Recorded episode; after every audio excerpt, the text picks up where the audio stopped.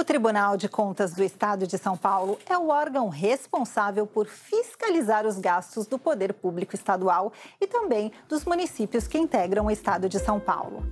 Mas quem faz o que no TCE de São Paulo? Como é o organograma do tribunal? É isso que vamos descobrir agora.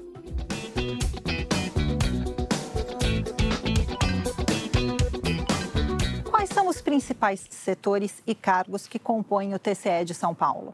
O Tribunal de Contas de São Paulo ele tem um plenário onde participam todos os conselheiros. Este é o órgão máximo de decisão.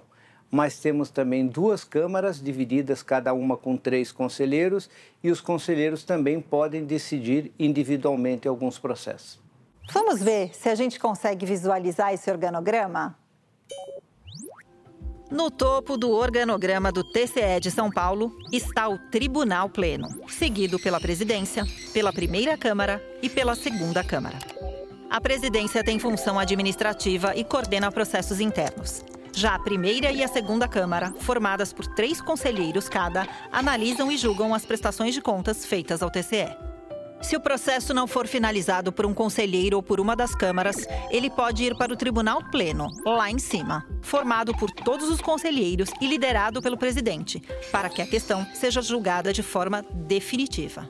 Mas o organograma não para por aí. O tribunal é composto por vários outros setores que contribuem para que o Tribunal de Contas do Estado de São Paulo funcione da forma mais justa possível. Agora eu sei como é o organograma do TCE de São Paulo. E você também. Até a próxima. Tchau.